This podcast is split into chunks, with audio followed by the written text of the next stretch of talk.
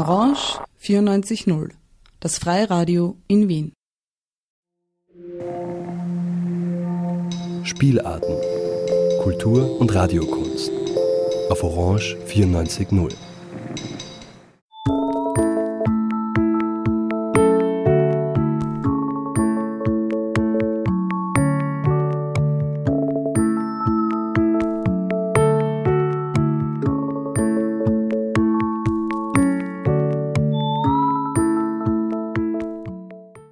Berggasse 8. Kunst, Kultur, Literatur, Queer. Heute zu Gast bei uns in der Buchhandlung Löwenherz Markus Jäger mit seinem zweiten Roman Theo wird lauter. Schön, dass du da bist, Markus. Vielen Dank für die Einladung.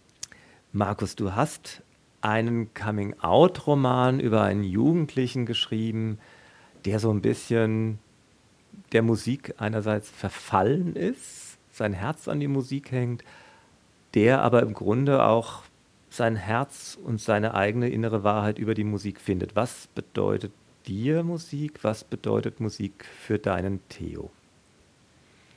Also für mich bedeutet Musik tatsächlich ein ganz wichtiges Ventil im Zuge der äh, Identitätsfindung ähm, Musik ist eine Quelle der Freude und wenn man seine eigene Identität entfaltet, ist es ganz wichtig, Quellen der Freude zu finden.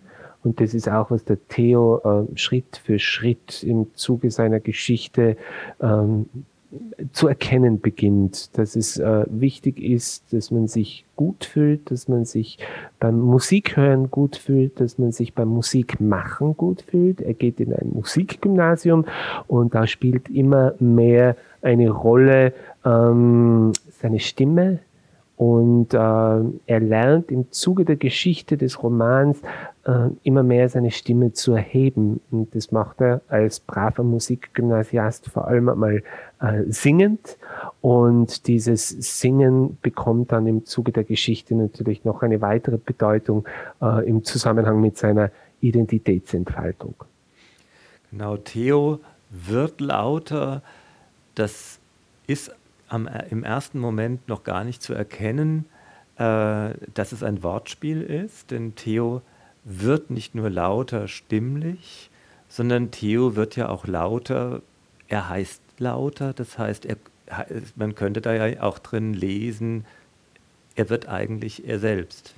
Das war so ein wenig die Hauptrichtung, die ich angepeilt habe bei dieser Geschichte. Der Theo Lauter ist 17 Jahre jung, lebt in Innsbruck und wir befinden uns in dieser Geschichte in den 1990er Jahren. Und die Familie Lauter ist nach Innsbruck gezogen. Ähm, sie stammen aus zwei Tälern. Und das ist eine etwas klassische, archetypische Tiroler Familiengeschichte. Ähm, eine Familie stammt aus dem Stuweital, eine aus dem Gschnitztal und dann ganz aufregend zieht die junge Familie in die Landeshauptstadt. Und Theo Lauter wächst dann in Innsbruck auf und äh, es ist tatsächlich so, dieses, diese, dieser musikalische Weg des Lauterwerdens, des Stimmeerhebens ähm, führt ihn zu sich selbst.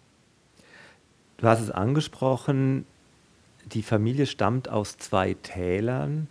Die Eltern sind auch so ein bisschen unterschiedlich drauf, beziehungsweise ihre Familien sind so ein bisschen unterschiedlich drauf.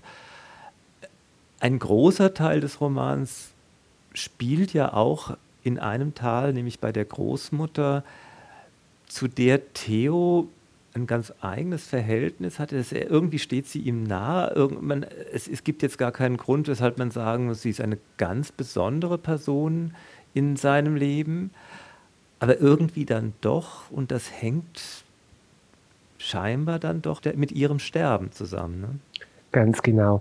Ähm, er hat ein gutes Verhältnis zu seiner Großmutter. Sie ist eine klassische matriarchal wirkende Großmutter. Sie ist ein wenig der Mittelpunkt der gesamten Verwandtschaft. Und sie, ähm, und da kommt es zu einigen Erinnerungen, ähm, wie er als Kind sie erlebt hat, hat ihn auch immer beschützt. Äh, sagen wir es einmal unter Anführungszeichen. Und äh, die Großmutter stirbt an Krebs. Und das ist der narrative Hintergrund dieser Geschichte. Es ist nicht so, dass eine Coming-out-Geschichte, ähm, dass die regelmäßig so, wie soll ich sagen, in einer kleinen, für sich stehenden Blackbox passiert. Sexuelle Identitätsentwicklung hat immer auch mit dem Kontext zu tun, vor dem, äh, vor, vor dem Hintergrund, vor dem sich das entfaltet. Und die große Tragödie ähm, seiner Großmutter, sie stirbt sehr, sehr qualvoll und es dauert sehr lange, bis sie stirbt. Ähm, das ist der narrative Hintergrund, vor dem sich diese Identitätsentwicklung erschwert, weil er im Zuge dieser großen Familientragödie, alle sind belastet, alle sind traumatisiert, alle verdrängen und sprechen nicht über ihre Gefühle, wie es halt so oft vorkommt in größeren Familien. Ähm, vor diesem Hintergrund hat er Angst, dass das, was er in sich spürt, dass das ein weiteres Trauma für die Familie wäre. Und deswegen verdrängt er natürlich seine gesamte Identität, seine aufkeimende Sexualität. All das unterdrückt er, weil er äh, in seinem Verhältnis zu seiner Familie ihnen nicht noch eine Dimension des Traumas vermitteln will. Er hat, und das ist geprägt vom zeithistorischen Kontext, er hat ähm, äh, das Gefühl, dass er ein Trauma werden würde. Und deswegen ist es so schwierig. Deswegen ist es so schwierig, aus sich selbst herauszukommen. Und deswegen ist es so wichtig, dass er Kreativität, Kunst, äh, Literatur, Sprache und vor allem die Musik findet. Um ähm, ein bisschen geht es auch um den Sport als Randthema. Ähm, das sind dann alles Ventile für seine Identitätsentfaltung vor diesem Hintergrund, äh, um zu erkennen, sein eigenes Ich, er hat das Recht dazu und es ist unabhängig von einer Familientragödie. Und zugleich, was du jetzt schilderst, was er alles versucht zu vermeiden, führt doch dann in gewisser Weise dazu, ohne dass mir ist es jedenfalls beim Lesen so nicht vorgekommen, dass ihm das selbst auch nochmal bewusst wird, dass er im Grunde ja, gespiegelt äh, das gleiche Dra Drama seiner Großmutter, wie sie es im langsamen Sterben und Vergehen erlebt, im Grunde selbst im Lebendigwerden auch nochmal mhm. äh, reproduziert. Das wird ihm aber gar nicht selber so bewusst, oder? Ich schätze einmal, es spielt diese Geschichte, äh, da ist er 17, 18, man könnte sich dann fragen, ob man irgendwann einen Roman schreibt über den Theo als Erwachsenen, ob es ihm dann im Laufe seines Lebens bewusst wird. Es ist dieser sensible junge Mensch äußerst belastet. Es geht ihm sehr, sehr schlecht, phasenweise. Und ähm, die Erkenntnisse, die unser eins mit Mitte 40, 50 dann irgendwann einmal im, im rückblickend ähm, äh, ergattert, die, ähm, äh, die, die sind, ja, wie soll ich sagen, die sind bei einem jungen Menschen, die klopfen nicht einfach so an die Tür. Das ist ein langwieriger Lernprozess und es ist, wie du richtig sagst, ihm äh, damals noch nicht bewusst. Ja, denn eine der Szenen, die mich am stärksten berührt haben, war eine der Coming-out-Szenen in der Familie, die eben auch zeigt, äh, dass dieses Lauterwerden ja auch noch eine ganz andere Dimension hat. Man wird ja mitunter auch zu laut. Theo steht eben ja nicht einfach nur neben sich und reflektiert sich offenkundig und äh, nimmt dann die richtige Dosis, sondern er überdosiert ja dann einfach auch mal also es hat ja, und das Coming Out, das hast, fand ich, deswegen fand ich es eben auch so berührend.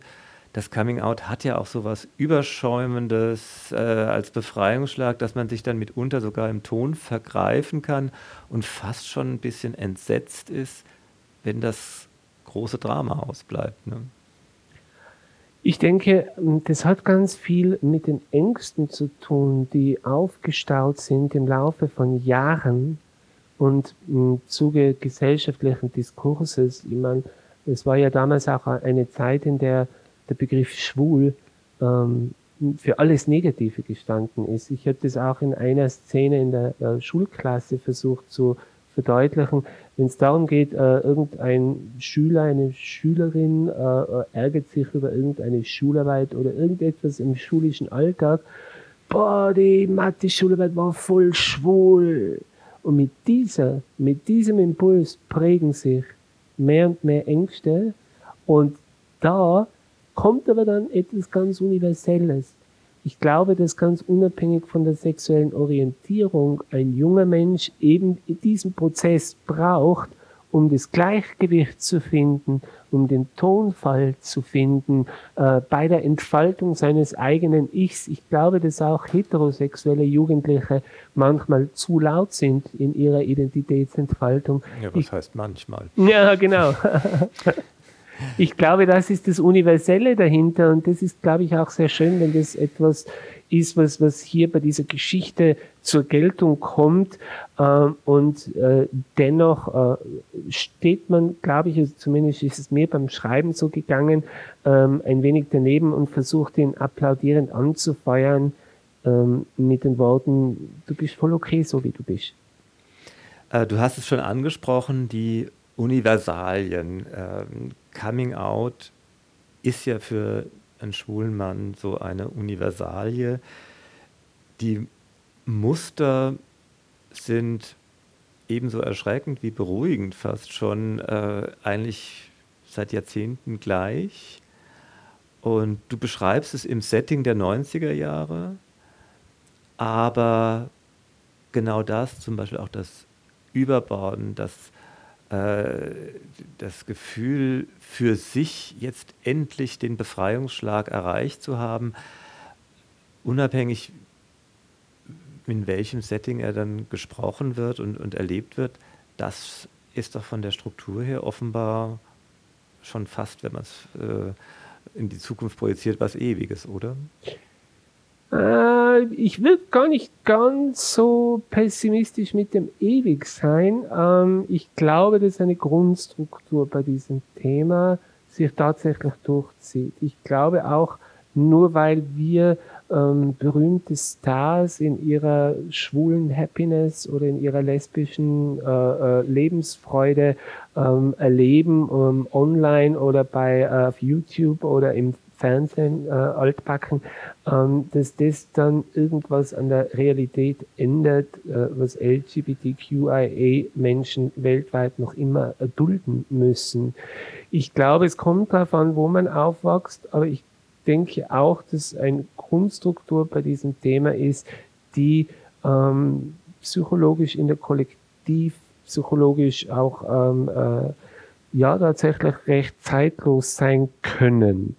Ähm, ich habe die Erfahrung gemacht, dass ich war jetzt vor kurzem, ich habe äh, eine neue Dimension meiner beruflichen Tätigkeit äh, gefunden und bin ähm, äh, als Schreibcoach an einem, an einem Gymnasium gewesen und habe äh, in mehreren Stunden mit den Teenies äh, einige Motivationen zum Schreiben, wie wichtig das Schreiben ist und so.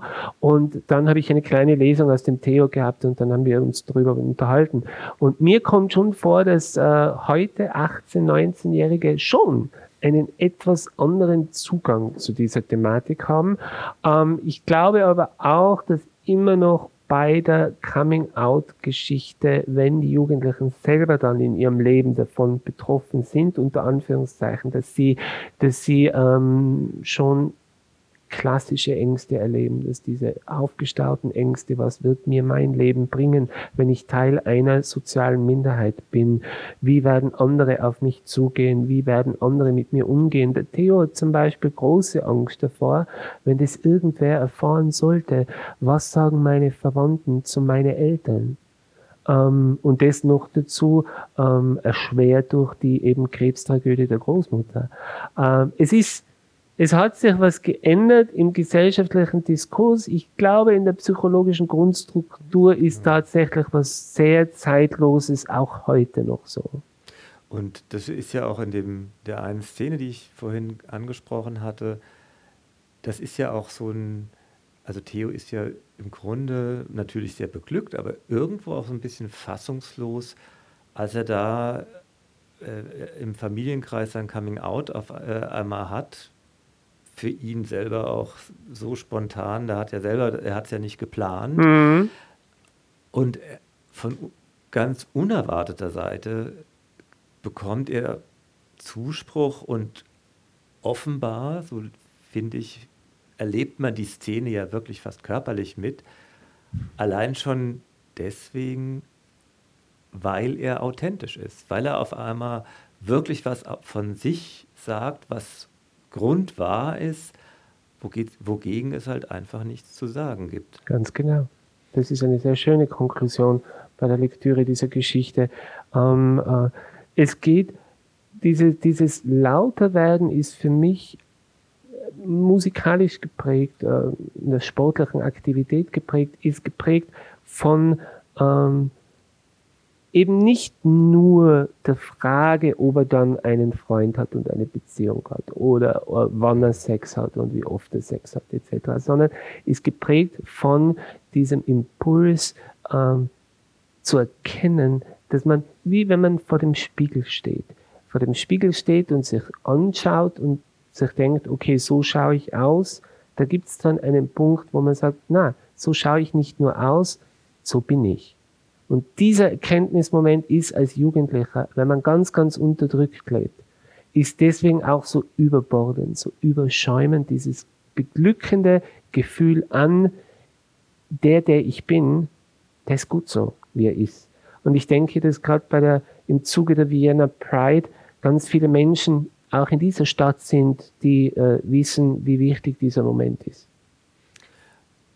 Kommen wir dann an der Stelle genau auch nochmal zu der Frage des Zuspruchs, so schön der Zuspruch ist, den Theo ja auch dann im, im Buch tatsächlich bekommt.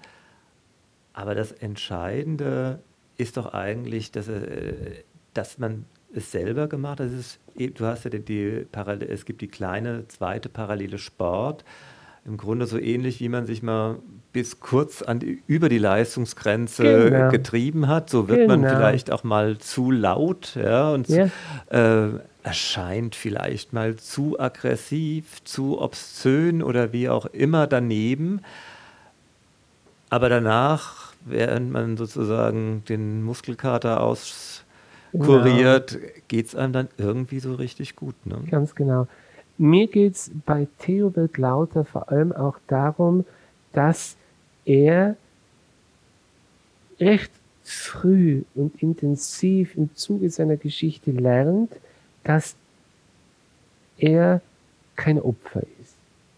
Mir geht es darum, dass es eben nicht nur um die Frage geht, ja, und wie reagieren Mama und Papa und wie reagieren sie in der Schule und wie reagieren sie im Umfeld, sondern dass er lernt, so viel innere Stärke auch zu haben, dass für den Fall der Fälle, dass mich jemand angreift wegen meiner Homosexualität, kann ich damit umgehen? Bin ich innerlich stark genug zu sagen, ob du da ein Problem damit hast oder nicht, ist mir vollkommen egal. Und das ist ein bisschen die Konklusion dann am Ende des Romans, aber allzu viel möchte ich natürlich nicht spoilern. Gut, dann hören wir doch auch noch ein paar Stellen aus dem Buch. Vielen Dank, dass du noch mit äh, uns darüber ein bisschen gesprochen hast. Danke, dass du bei uns liest. Und freuen wir uns auf eine weitere Veranstaltung bei Werner Pride. Ich freue mich auch. Danke.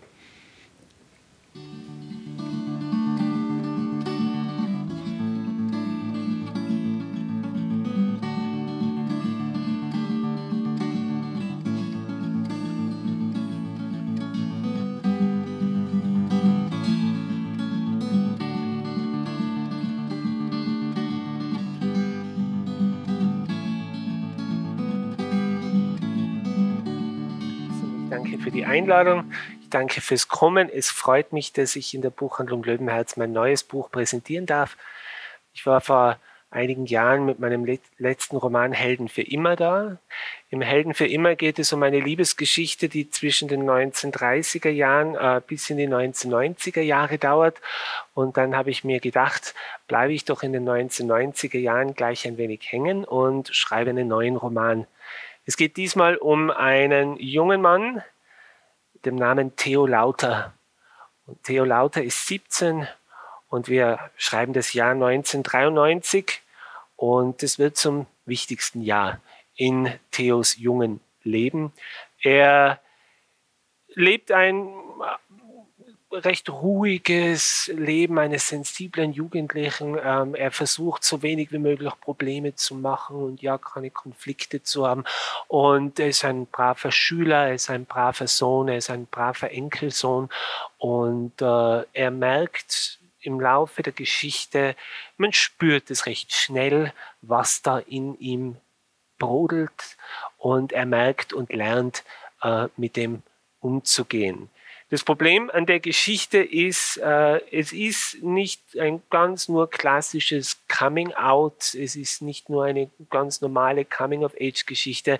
Es spielt, und das bin ich der Meinung, so wie immer, ähm, nicht als kleine Blackbox ab, ist schwul, das ist die Blackbox und ein Regenbogen drauf und das war's, sondern es ist eine große, äh, es ist eine, ein, ein ganz großer, komplexer Kontext und der narrative Hintergrund, vor dem äh, sich diese Geschichte entfaltet, ist eine große Familientragödie. Die Großmutter von Theo äh, leidet an Krebs und äh, in seinem Schulalltag im Musikgymnasium spielt er seine Gitarre und er versucht seine Schularbeiten vorzubereiten und er versucht Konflikten mit seiner älteren Schwester aus dem Weg zu gehen. Und er hat so seinen ganz normalen Alltag, ähm, weiß aber, dass da diese Wolke über ihm immer größer wird. Es ist das erste Mal, dass er äh, Begegnung hat mit der Endlichkeit, mit der Sterblichkeit und mit der Willkür der Tragödie. Und vor diesem Hintergrund zu lernen, wie soll ich denn jetzt irgendwie der Welt kundtun, dass vielleicht ich schwul bin, das ist eine gewisse Herausforderung. In der ersten Szene, die ich lesen möchte, ähm, hoffe ich, dass ich die emotionale Ebene dieser Herausforderung ein wenig äh, gepackt habe. Äh, es war im Hochsommer. Die Hitze war kaum zu ertragen. Mein Großvater war noch fett gewesen und saß mit seiner Bierflasche in der Sonne. Die anderen, meine Eltern, meine Schwester, meine Tante, mein Onkel und ich glaube auch die alten Bodensohns waren damals dabei gewesen, saßen auf Gartenstühlen oder auf der grünen Bank meiner Großeltern. Es gab frische Erdbeeren. Ja, an die Erdbeeren kann ich mich noch gut erinnern und an den Holundersaft. Den machte meine Mutter, seit ich denken kann, genau wie ihre Mutter. Beide hatten tagelang davor Holundersaft gemacht. Meine Großmutter in Miedes und meine Mutter in Innsbruck. Die Holunderblüten hatte meine Mutter beim Spazierengehen am Inn von irgendwelchen Büschen heruntergerissen. Holundersaft bedeutete Sommer und war in meiner Familie immer schon wichtig gewesen. Ich hatte beim Pflücken des Holunders an der Innenpromenade sogar mithelfen dürfen. Ich erinnere mich, dass der ganze Nachmittag damals wie ein Familienpicknick wirkte, bei dem ich wie üblich am Rand saß, am Boden, genau da, wo ich jetzt stehe. Ich werde wohl mit irgendwas gespielt haben, damit die Erwachsenen sich ungestört unterhalten konnten. So ungefähr lief das immer ab. Und als ich da so am Boden saß und mit irgendetwas spielte, surrten die üblichen Sommergäste aus der Insektenwelt um mich herum die Schmeißfliegen, die sich manchmal aus dem Stall hier heraus verirrten, oder Stubenfliegen, die am Land immer ein wenig dicker zu sein schienen als bei uns in der Stadt. Drüben bei den Blumentöpfen surrten auch ein paar fette Hummeln. Auf einmal hörte ich ein Geräusch, das ich noch nie gehört hatte. Eine riesige Hornisse näherte sich dem Vorgarten. Heute würde ich wohl sagen, wie ein Hubschrauber im Kriegseinsatz, den man manchmal im Fernsehen sieht. Ich glaube, mir kam diese Situation damals tatsächlich so vor, als ob ich vor dem Fernseher sitzen würde. Das Ungetüm schien es sogar regelrecht auf mich abgesehen zu haben. Mit lautem Getöse schwebte es auf mich zu, zielstrebig, und mir kam es sogar vor wie mit boshaftem Gesicht. Das Surren dieses Tieres klang so furchteinflößend, dass ich sofort vor Schreck erstarrte. Die Hornisse landete nur einen knappen Meter vor mir auf dem Boden und ich wusste nicht, was ich tun sollte. Meine Großmutter hatte sich erhoben und war in meine Richtung unterwegs, während die anderen Erwachsenen über mich lachten. Im Sommer davor hatte mich eine normale Wespe gestochen. Das hatte schon so wehgetan, dass ich mich seither vor diesen Tieren ängstigte. Und diese Hornisse war sicher zehnmal so groß wie eine Wespe. Wenn die mich jetzt sticht, wird das dann zehnmal so wehtun wie bei der Wespe? Das war die einzige Frage, die mich in dem Moment beschäftigte. Ich war so in Angst, dass ich mich nicht einmal getraut hatte zu weinen, obwohl ich das unbedingt gewollt hätte. Meine Großmutter tauchte plötzlich in meinem Augenwinkel auf wie ein Schatten, der mich beschützen würde. Mit ihrem dicken Hausschuh trat sie so gelassen auf die Hornisse am Boden, wie ich gerade auf meine Zigarette trete. Das Tier schien damals von dieser Attacke erschrocken die Augen aufzureißen, während sein Körper zertreten wurde, blieb sein Kopf ganz. Daran erinnere ich mich besonders an diesen aufgeplatzten Hornissenkörper und den Hornissenkopf, der heil geblieben war. Meine Großmutter streichelte mir durch die Haare und stapfte zurück zur grünen Bank. Sie meinte nur so etwas wie nichts passiert, mein Junge, und ich und wirkte tatsächlich so, als ob nichts passiert wäre. Ich hingegen merkte, wie meine Erstarrung sich löste und mir die Tränen in die Augen quollen, aber ich traute mich nicht zu weinen. Mein Großvater erhob nämlich seine Bierflasche und brüllte zu mir rüber, äh, jetzt hab dich nicht so, was wärst du denn für ein echter Mann? Diese Frage habe ich in meinem Leben noch oft gehört, ohne dass mir irgendwer erklärt hätte, was denn ein falscher Mann wäre. Wann immer ich diese Frage ins Gesicht gerotzt bekam, wusste ich nur, dass ich nicht genügte, um ein Mann zu werden. Diese Frage kam immer wieder. Was wärst du denn für ein echter Mann? Von den Gästen meiner Großeltern, von Onkeln, von Tanten, von meinem Großvater und manchmal auch von meinem eigenen Vater. Meist war ein humoriger Tonfall dabei, Dinge, die man nur so sagte, ohne sie wirklich zu meinen, was man vor allen Dingen nur sagte, um sich anderen gegenüber besser zu fühlen. Das gelang zumeist nur, indem man dafür sorgte, dass dieser sich schlechter fühlte.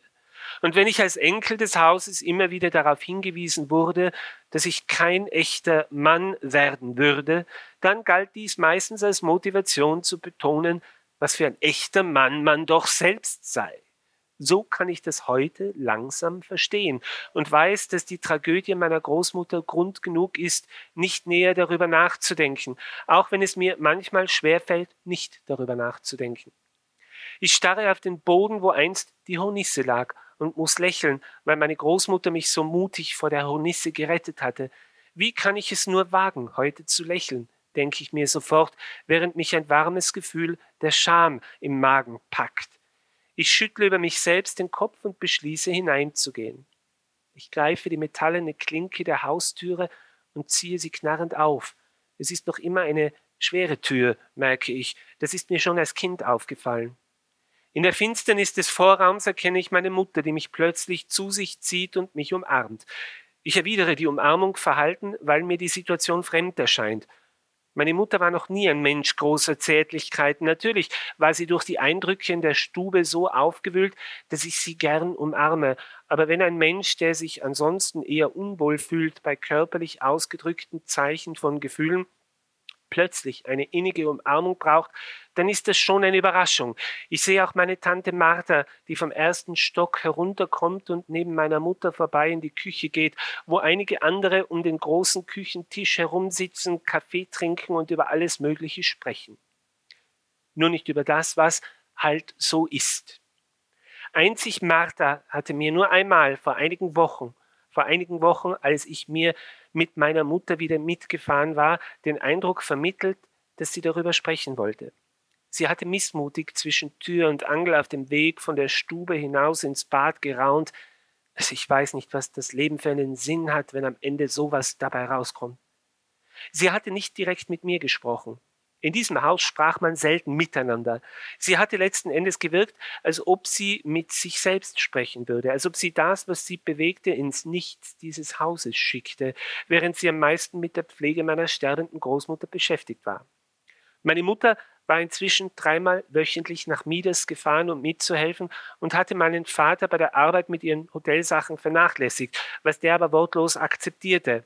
Denn professionelle Pflege war teuer auch wenn die ganze Familie zusammengelegt hatte. Das Geld hatte gerade mal gereicht, um ein richtig gutes Krankenbett in die Stube zu stellen, auf dem meine Mutter, äh, meine Großmutter gerade stirbt. Manchmal kam vom Sozialsprengel eine Frau, die allen ein wenig unter die Arme griff, aber letzten Endes blieb die Pflege an meiner Tante und meiner Mutter hängen. Pflege war schließlich Frauensache.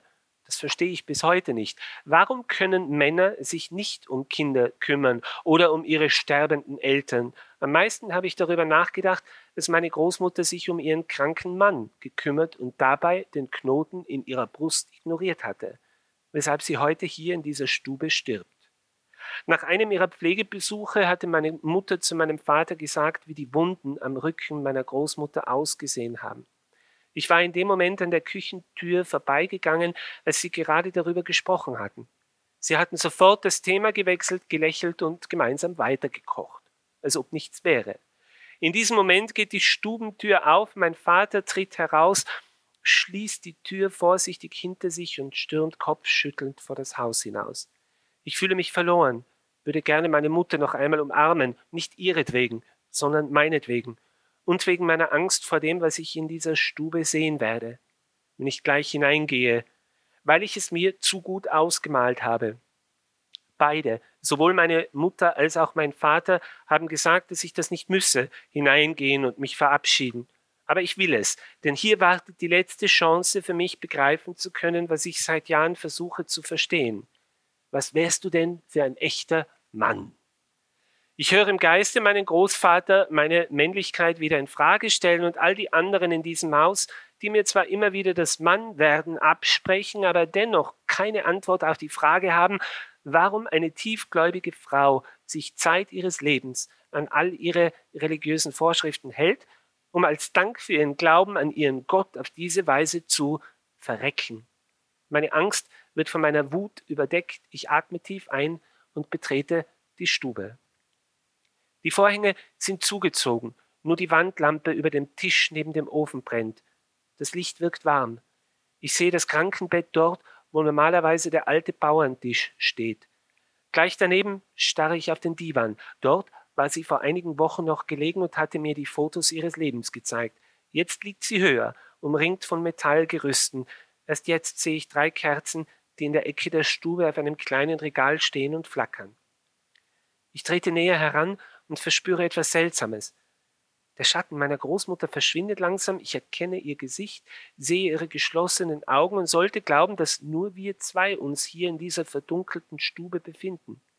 Aber irgendwie scheinen wir nicht allein zu sein. Ich versuche dieses Gefühl zu verstehen, finde aber keine Antwort. Ich schaue mich verwirrt in der Stube um. Irgendetwas sagt mir, dass hier noch jemand ist, auch wenn ich außer meiner Großmutter niemanden sehe. Ich erreiche endlich das Krankenbett und lege meine Hand auf ihren Arm. Sie öffnet ihre Augen einen Spalt. Die Haut auf ihrem Arm fühlt sich ledern an. Sie liegt hier wie ein weggeworfenes Kleidungsstück. Irgendwer wird es schon aufklauben. Ihr Kopf neigt sich langsam in meine Richtung. Ich weiß nicht, ob sie Schmerzen hat. In den letzten Wochen hat es immer öfter geheißen, dass der Dorfarzt in Sachen Morphium nur noch meinte, gebt ihr so oft sie es braucht. Ich mochte diese Einstellung, konnte aber nicht verstehen, warum bei dieser Form der Sterbehilfe immer ein Flüsterton angeschlagen wurde. Das Morphium half ihr, nicht nur ihre Schmerzen zu bekämpfen, es half ihr dabei, ihren Körper auf das Sterben vorzubereiten. Einmal hatte ich versucht, dieses Thema beim Frühstückstisch anzusprechen. Mein Vater hatte sofort geschimpft, ach geh, was weißt du schon? Und meine Mutter hatte nur mit glasigen Augen den Kopf geschüttelt. Das ultimative Schuldgefühl, das war von Erwachsenen eine immer wieder gern verwendete Waffe. Schließlich hatte mein Vater auch recht. Was wusste ich schon? Und meine Mutter, die dreimal wöchentlich zur Mithilfe bei der Pflege eilte, wollte logischerweise auch nicht solche Dimensionen der Wirklichkeit besprechen. Ich habe beschlossen, nicht zu weinen, also stehe ich mit ehernem Willen und mutig klarem Blick an diesem Bett und versuche mir vorzustellen, wo in diesem fast schon toten Körper sich das Leben meiner Großmutter verstecken könnte. Sie vollführt merkliche Anstrengungen, um ihre Augen noch einen Spalt weiter zu öffnen. Ich flüstere, streng dich nicht an, Oma. Sie öffnet ihren eingefallenen Mund. Inzwischen kann ich ihre viel zu großen schwarzen Augen sehen, die mich mit Panik anstarren. Warum so? scheinen sie mir zu sagen. Ihre Lippen bewegen sich, nur ein wenig. Ich beuge mich hinunter, damit sie sich nicht anstrengen muss. Mein Ohr ist jetzt nur wenige Zentimeter von ihrem Mund entfernt. Ein unnatürliches Raunen entfährt ihr Mund. Sie versucht mir etwas zu sagen. Ich höre nur unverständliches Glucksen und Grummeln. Es wirkt so bizarr, dass ich das Gefühl habe, in einem Horrorfilm mitzuspielen, wo mir der Herrscher der Hölle etwas befehlen will durch den sterbenden Mund meiner Großmutter hindurch. Sie gibt nicht auf und mischt in die seltsamen Laute ein lautes Fauchen, als ob der Wind durch fehlende Zähne pfeift. Inmitten ihres Morphiumnebels versucht sie sich von mir zu verabschieden. Glaube ich zumindest. Oder sie schreit um Hilfe. Oder sie weiß gar nicht, was sie sagt oder sagen will. Ich verstehe kein Wort von dem, was sie mir sagt und möchte mich dafür entschuldigen, dass ich sie nicht verstehe. Ich höre nur ihr Röcheln und schweige. Und vor diesem Hintergrund beginnt er zu verstehen, zu erkennen, was in ihm vorgeht, in welche Richtung sein Leben geht. Und das ist naturgemäß ganz automatisch dann äh, geprägt von großer Angst. Aber er lernt dann auch, dass angesichts der großen Tragödie es auch die andere Seite noch gibt. Es gibt dann auch die positiven Dinge. Und das beginnt er auch ganz bewusst wahrzunehmen. Und vor allen Dingen ist er dabei geprägt, vor allem von Freundschaft. Und ähm, es ist für mich ein recht autobiografisch angehauchtes Thema, denn auch ich bin sehr privilegiert mit meinen langjährigen Freundinnen und Freunden. Und äh, deswegen ist die folgende Szene für mich auch immer ganz, ganz wichtig. Ähm, in diesem Moment in seinem schulischen Alltag, seine Gitarrestunden, sein Üben und die Schularbeiten und ja nicht drüber reden, was in der Familie abgeht. So der übliche Alltag, bloß keine Konflikte mit anderen. Ähm, trifft er seine beste Freundin. Er trifft sich mit der Susi. Die Susi schreibt sich mit zwei i hinten dran, weil Susi nur mit einem i viel zu langweilig ist für sie und deswegen Susi mit zwei i. Er und die Susi sind seit einigen Jahren sehr eng befreundet und äh, die Susi äh, lädt ihn ein, lass uns doch auf einen Kaffee gehen. So eine ganz alltägliche Situation, zwei beste Freunde, die einen Kaffee trinken. Und da erzählt sie ihm dann von ihrem aktuellen Freund und wie der da lästig ist, die tippen immer wieder. Ach Gott, na. Und dann berät er sie und äh, ist für sie da und motiviert sie ähm, und äh, versucht nicht darüber zu sprechen, wie es ihm geht. Und irgendwann fragt ihn die Susi bei diesem Kaffee dann, was tut sich denn eigentlich so bei dir? Im Nachhinein würde er sich noch lange fragen, ob es der fade Apfelstrudel gewesen war, die versteckte Ecke im Segafredo oder die profane Alltäglichkeit ihrer Frage, was tut sich eigentlich bei dir so? Er überlegte sich, ob er den Rest des Mineralwassers austrinken sollte, gierig und ungeduldig darauf hoffend, dass Susi ihre Frage wieder vergessen würde. Aber er kannte sie gut genug. Sie sah ihn mit jenem Gesichtsausdruck an, den sie immer hatte, wenn sie sich nicht mehr von ihrem Ziel abbringen ließ. Du, hm, keine Ahnung. Hatte er wirklich keine Ahnung? Weißt eh, wie das Leben so spielt, ich schwimme so vor mich hin und auf einmal begriff er verängstigt, dass er gerade kurz davor war, es zu sagen. Und ich weiß nicht wirklich so, wo ich hinschwimmen soll. Bei diesen Worten fühlte er sich beruhigt. Orientierungslosigkeit war Teil ihrer Generation, das viel zitierte X. Das konnte er als Ausrede verwenden, nur für den Fall. Ja, welchen Fall eigentlich? Er stutzte und hätte beinahe ihren Gesichtsausdruck übersehen. Sie ergriff seinen Unterarm mit dem sanften Druck der Bestimmtheit, schien ihn nicht mehr loslassen zu wollen. Dabei blickte sie ihn mit einer Aufmerksamkeit an, die er nicht gewöhnt war. Nicht von seinen Eltern, nicht von seinen Verwandten, nicht von der Schule, von niemandem. Eine Panik blähte sich in ihm auf. Susi sah ihm konzentriert in die Augen, so als ob sie ihm verdeutlichen wollte, dass in diesem Moment wirklich nur er zählte. Nur wichtig war, wie es ihm ging und stach den Luftballon seiner Panik auf, den er glaubte laut in sich platzen zu hören. Dann bist du also schwul. Wo liegt das Problem? Theo fühlte sich einerseits wie bei einer Schandtat ertappt und wusste andererseits durch Susis Frage im gleichen Moment, dass es nichts gab, wobei er sich hätte ertappt fühlen müssen. Die Schande, vor der er sich so lange gefürchtet hatte, gab es gar nicht. Denn sonst würde ihm seine beste Freundin nicht die logischste aller Fragen stellen. Wo lag das Problem? Die Tatsache, dass er darauf nicht sofort eine Antwort parat hatte, wirkte wie ein Ausgleich. Theo wagte es, ihr in die Augen zu schauen und nervös zu lächeln. Mehr als ein zittriges Ja brachte er nicht heraus. Sie ließ seinen Unterarm los und rief nach dem Kellner, nach, der nach wenigen Momenten zu ihrem Tisch kam. Er konzentrierte sich auf die Bestellung seiner Kundin, schien sich aber auch ein Lächeln Richtung Theo nicht verkneifen zu wollen. Susi grinste bei dieser Beobachtung und genoss diesen besonderen Moment nur mit noch größerer Begeisterung. Darauf müssen wir trinken, aber mit etwas Richtigem. Dabei sah sie mit Herablassung auf Theos Mineralwasser.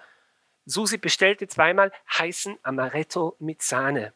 Der Kellner lächelte überrascht, aber mit offensichtlicher Freude darüber, dass er endlich eine Bestellung bringen durfte, die über die üblichen Fließbandbedürfnisse hinausging und eilte hinter den Tresen. Ich war mir ja nie ganz sicher, aber irgendwie hast du immer so gewirkt, als ob dich etwas belasten würde.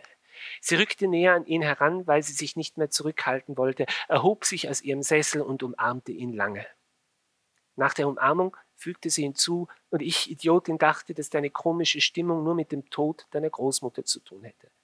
Bei dieser Bemerkung wäre Theo beinahe in Tränen ausgebrochen, denn irgendwie lag sie mit dieser Hypothese auch richtig, wobei es nicht direkt mit seiner Großmutter zu tun hatte.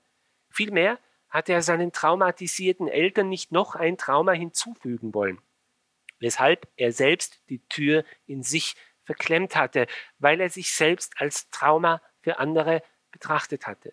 Tja, aber wo lag das Problem nun wirklich? Der Kellner brachte ihre Getränke und die beiden Cognacgläser wirkten wie aus einem Film noir. Die Aufregung eines bestandenen Examens lag in der Luft. Als der Kellner Theo sein Glas hinstellte, flüsterte er mit einem mehrdeutigen Lächeln, weil man die Feste feiern soll, wie sie fallen, und zwinkerte dabei spitzbübisch. Susi erhob ihr Glas, Theo stieß mit ihr an und wusste, dass er sich diesen Moment merken würde. Für immer. Der Kellner verschwand wieder und die beiden nahmen einen vorsichtigen Schluck. Susi kicherte und meinte, mit dieser Köstlichkeit belohne ich mich immer wieder mal nach meinen Prüfungen. Theo nippte vorsichtig und ihm schien, dass der Geschmack dieses Getränks wie das Öl für die Tür in sein Unterbewusstsein wirkte. Er schloss die Augen und ließ die wohlige Wärme des sanften Alkohols auf seinen Körper wirken. Ihm wurde deutlich, was er heute zum ersten Mal in seinem Leben zugelassen hatte, und dieses Getränk schien ihn gerade daran zu erinnern, was er schon lange verlernt hatte, sich zu entspannen und den Moment zu genießen. Den Moment, in dem seine beste Freundin ihn stolz anlächelte, jenen Moment, den es gebraucht hatte, um zu erkennen, dass er kein Trauma für andere war. Und diese Erkenntnis erfolgt nicht nur durch diesen Zufall, bei diesem Outing vor seiner besten Freundin, sondern die erfolgt auch immer mehr öfter singend. Er sitzt mit seiner Gitarre und übt sie für die Schule und dann fängt er so an, ein bisschen dazu zu singen und merkt, wie ihn das befreit zu singen. Und äh, da habe ich mich ein wenig von ihm inspirieren lassen und deswegen würde ich sagen, greifen wir doch nach der Gitarre und schauen wir, was der Theo in uns macht. In diesem Lied geht es um Spiegel. Der Titel des Liedes heißt Spiegel und der Moment, in dem unser Theo sich jetzt gerade befindet, ist dieser Blick in den Spiegel, wo man eben nicht nur sieht, wie man ausschaut, sondern wo man auch erkennt, wer man ist. Und deswegen die Spiegel.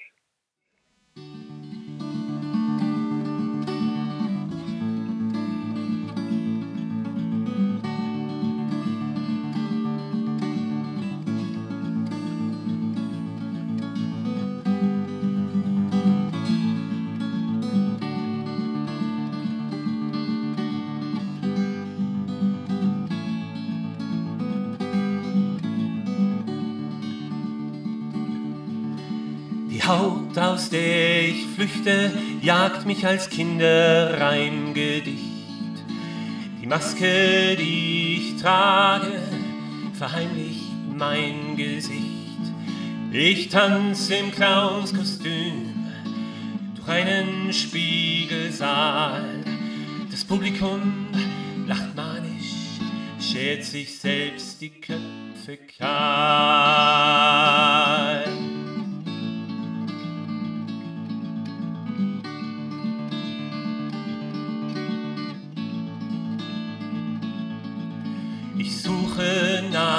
Tür und sehe nur die Glatzen.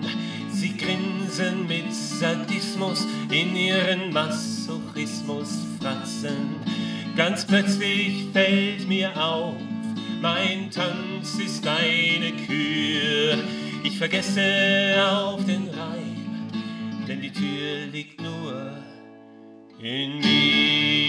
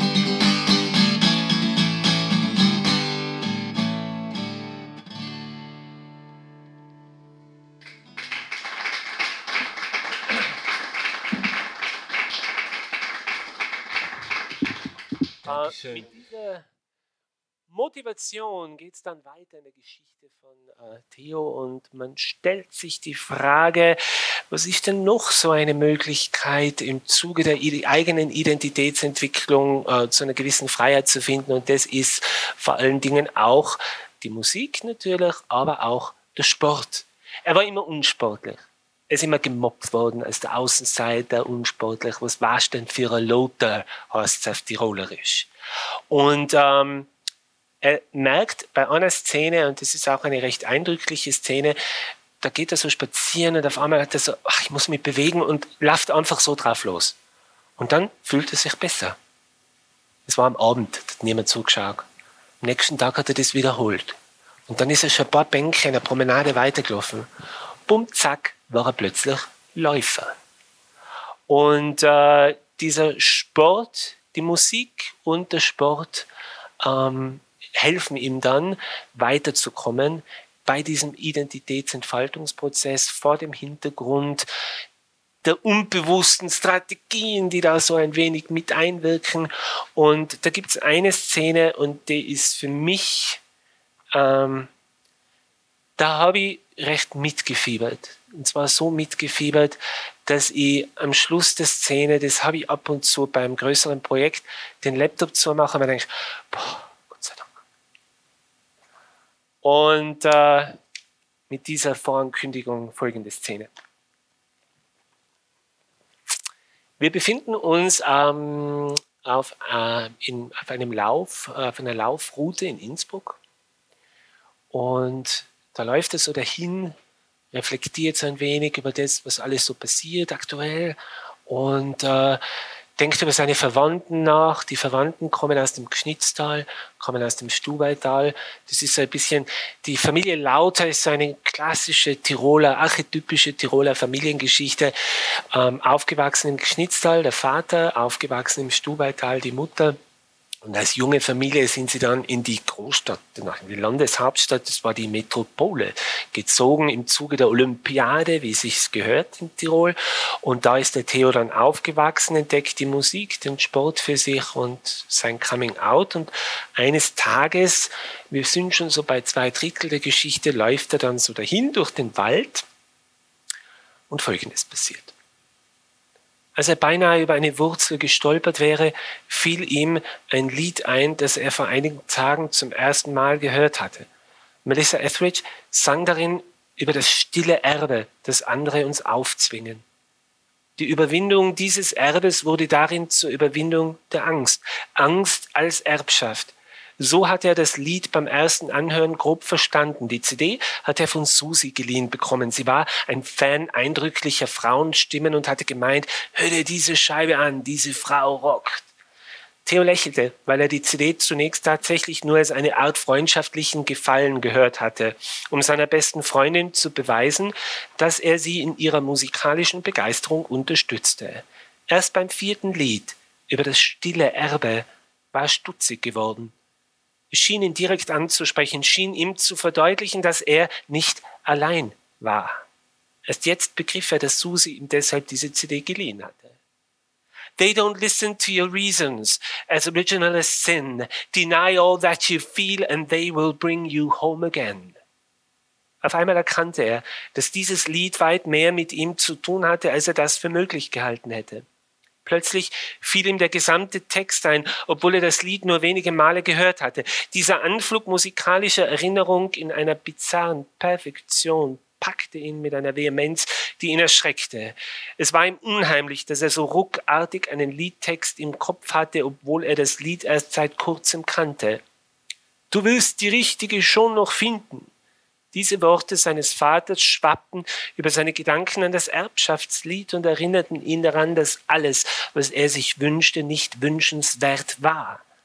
Zumindest nicht für alle anderen, dachte er traurig. Das war sein Erbe. Das war es, was Melissa Etheridge sang. Sie wusste genau, dass er von seinem Erbe erdrückt wurde. Am Ende des Tummelplatzweges musste Theo eine Straße überqueren, wo normalerweise die Autos von Patsch Richtung Innsbruck donnerten. In dem Moment, als Theo vom Wald heruntergelaufen kam, war die Straße leer. Das hatte er an dieser Stelle noch nie erlebt, dachte er verwirrt und machte sich joggend auf den Weg hinunter zum letzten Straßenstück. Die Tische vor dem Bretterkeller waren nass vom winterkalten Wetter. Theo sah noch immer keinen Menschen und lief am Bretterkeller vorbei auf die Brücke über die Autobahn. Hier war er inzwischen schon einige Male gelaufen. Heute war etwas anders. Er konnte nicht sagen was. Mit einem Mal verspürte er den Drang, stehen zu bleiben. Weder gehen noch laufen. Keine Bewegung mehr.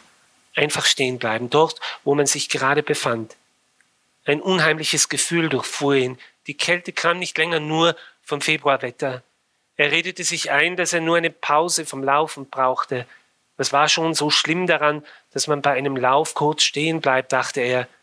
Dennoch fehlte ihm der Glauben an diesen Grund. Er glaubte sich selbst nicht mehr, stellte er fest. Sein Körper verlangte nicht nach einer Pause vom Laufen, sein Körper verlangte nach etwas ganz anderem. Your body is alive, but no one told you what you'd feel the empty aching hours trying to conceal. Theo trat in das Geländer und blickte in die Tiefe. Ja, dachte er, auch sein Körper war am Leben und niemand hatte ihm gesagt, was er fühlen würde. Also war vielleicht das tiefer liegende Problem, dass dieser Körper immer noch am Leben war. Theo hielt sich am Geländer fest und begann mit vorgeheuchelten Dehnübungen, damit niemand erkennen konnte, was gerade in ihm vorging. Dabei starrte er eingeschüchtert in die Tiefe. Er mutmaßte, wie viele Meter diese Tiefe wohl betrug. Nur mal angenommen, er würde über dieses Geländer klettern und sich einfach fallen lassen. Wie viele Meter würde er wohl fallen? 40 Meter oder doch 50? Waren es am Ende sogar 100 Meter? Auf jeden Fall würde sein Körper unten angekommen nicht mehr leben und niemand müsste ihm mehr sagen, was er fühlte, weil er nichts mehr fühlen würde. Dieser Gedanke verdeckte die Tränen, die ihm über die Wangen liefen. Er beendete seine Dehnübungen und stellte sich aufrecht an das Geländer, ganz nah. Das Geländer ging ihm nur bis knapp unter die Hüften. Theoretisch könnte er einfach das Gleichgewicht verlieren was in seinem Fall nicht sonderlich schwer vorzustellen war, denn sein Gleichgewicht hatte er schon längere Zeit verloren, dachte Theo und konnte vor lauter Angst kaum atmen. Auf einmal fiel es ihm auf. Seine Angst war ein deutliches Zeichen dafür, dass er für seinen Körper nur eines wollte, leben. Sonst würde er hier in diesem grauen Moment keine Angst verspüren, sonst würde er über dieses Geländer steigen und springen. Wenn er diese Angst nicht hätte, hätte er es schon getan. Plötzlich begriff er etwas, wonach er sich seit Monaten gesehnt hatte. Eine Erkenntnis, die ihm niemand beigebracht hatte. Die Frage war nicht, was er fühlte. Die Frage war, wie würde er lernen zu ignorieren, wenn andere nicht wollten, dass er fühlte, was er fühlte. Er trat zurück, wischte sich die Tränen aus dem Gesicht und dachte wieder an das Erbschaftslied. Er drehte sich zur Seite und beschloss, nach Hause zu laufen und das Lied so lange auf der Gitarre zu üben, bis er es in die letzte Pore seines Körpers aufgesaugt hätte. Remember how they taught you, how much of it was fear, refused to hand it down, the legacy stops here. Why can't you get along as you pray? In your darkness for wings to set you free. You are bound to your silent legacy.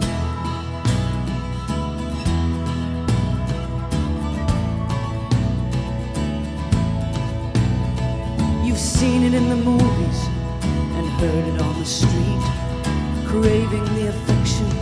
Your blood is full they don't listen to your reasons as original as sin. Deny all that you feel and they will bring you home again. And as you pray in your darkness for wings to set you free, you are bound to your silent legacy.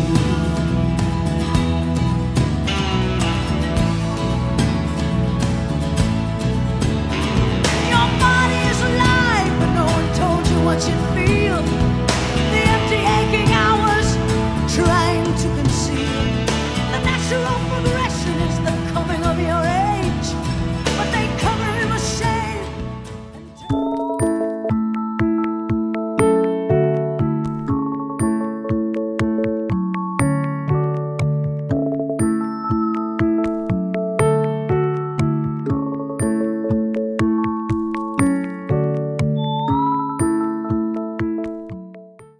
Berggasse 8. Kunst, Kultur, Literatur, Queer.